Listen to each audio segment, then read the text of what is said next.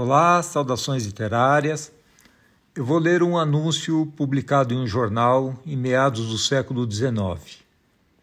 Diz o seguinte: Anda fugida desde o dia 27 de outubro de 1854 a escrava crioula de nome Maria, de 19 anos, com falta de dentes na frente, reforçada e picada de bexigas, mal encarada, fala apressada com a boca cheia de baba e olhando para o chão.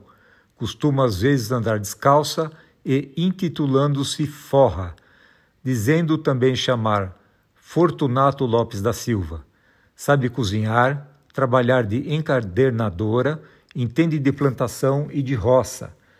Gosta de namorar mulheres mais velhas e mais claras.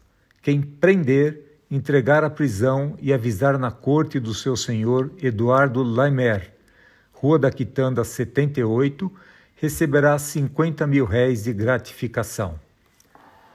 Bom, a gente trata muito de livros, de obras literárias, mas esse anúncio não é ficção. Esses anúncios dando conta de um, de um escravo, de uma escrava que fugia do cativeiro naquela ocasião eram comuns em publicações e as gratificações para quem devolvesse essa pessoa como se fosse um objeto perdido. Esse a reprodução desse anúncio está na contracapa do livro Outras Vozes, que é de autoria de Plínio Camilo. Esse escritor nasceu em Ribeirão Preto, no interior de São Paulo. Hoje ele vive na capital. Além de escritor, ele também é ator e educador social, entre outras atividades.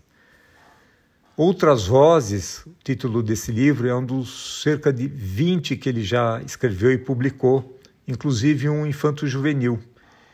Ele escreve principalmente contos, e esse Outras Vozes reúne 33 textos escritos de uma forma assim muito ágil. Vários deles têm frases muito curtas, em comum a exploração de um povo, desde a vinda dos navios negreiros até o trabalho na lavoura e a condição do negro no Brasil em geral. O Plínio conta que ele pesquisou livros e documentos históricos sobre a escravidão por 20 anos.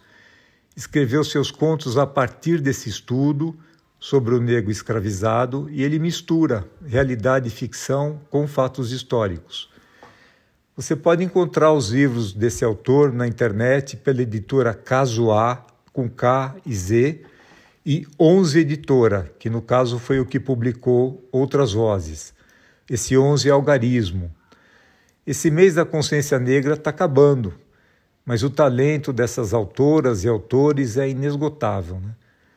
Leia e prestigie a literatura negra, que ajuda a entender um pouco melhor o Brasil e o brasileiro. Por coincidência, hoje, o dia que eu estou gravando, 26 de novembro, o Plínio Camilo está completando 62 anos de idade. Eu nem o, tenho amizade com ele, eu apenas encontrei numa, numa feira literária e comprei outras vozes e conheci o restante da obra dele. Então, parabéns, Plínio, feliz aniversário, continue escrevendo e convido todos a ler a obra do Plínio, a obra de autores negros e literatura em geral. Não é porque o mês da consciência está terminando que a gente vai deixar de dar atenção à produção desses artistas. Parabéns, Plínio. Obrigado para quem ouviu até agora e até a próxima.